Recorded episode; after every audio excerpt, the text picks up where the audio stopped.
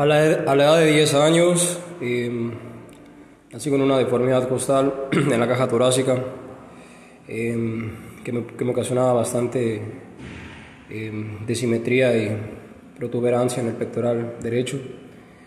cuando tenía 10 años en la primaria solían burlarse mucho de mí porque me decían pecho de paloma y deforme.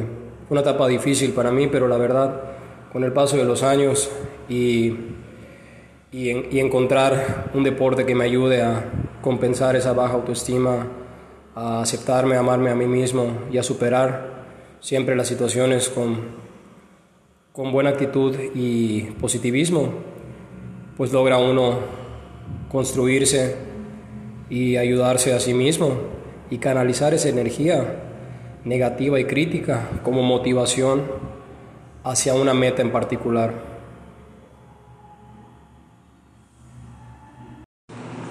Hola, ¿qué tal gente que nos está... Hola, ¿qué tal gente que nos está escuchando en este preciso momento? Hola, ¿qué tal gente que nos está escuchando? Hoy, sí, lo están escuchando bien. Hoy, en este preciso momento, se va a manifestar un equipo que genera mucho valor en Call of Duty. Claro, el protagonista es Jacob. Ahora, los otros integrantes son sorpresas. ¿Quiénes serán? ¿Serán como tipo Jacob? Bueno, pues lo sabrán cuando entren a Call of Duty a las 12 o a la 1 de la madrugada. No se lo pueden perder. Y ver cómo dichas estrellas logran generar un impacto en Call of Duty. Jacob es el líder.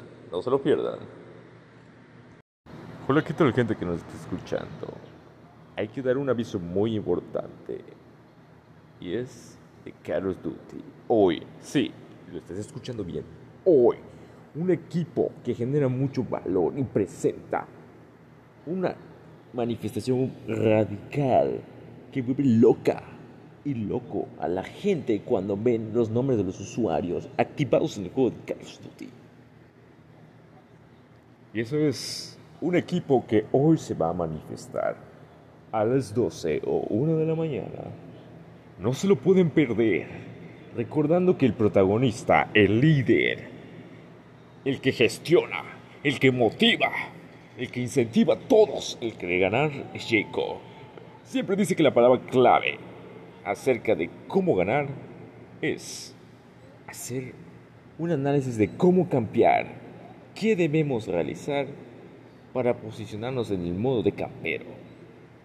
No se lo pueden perder a las 12 o a la 1 de la mañana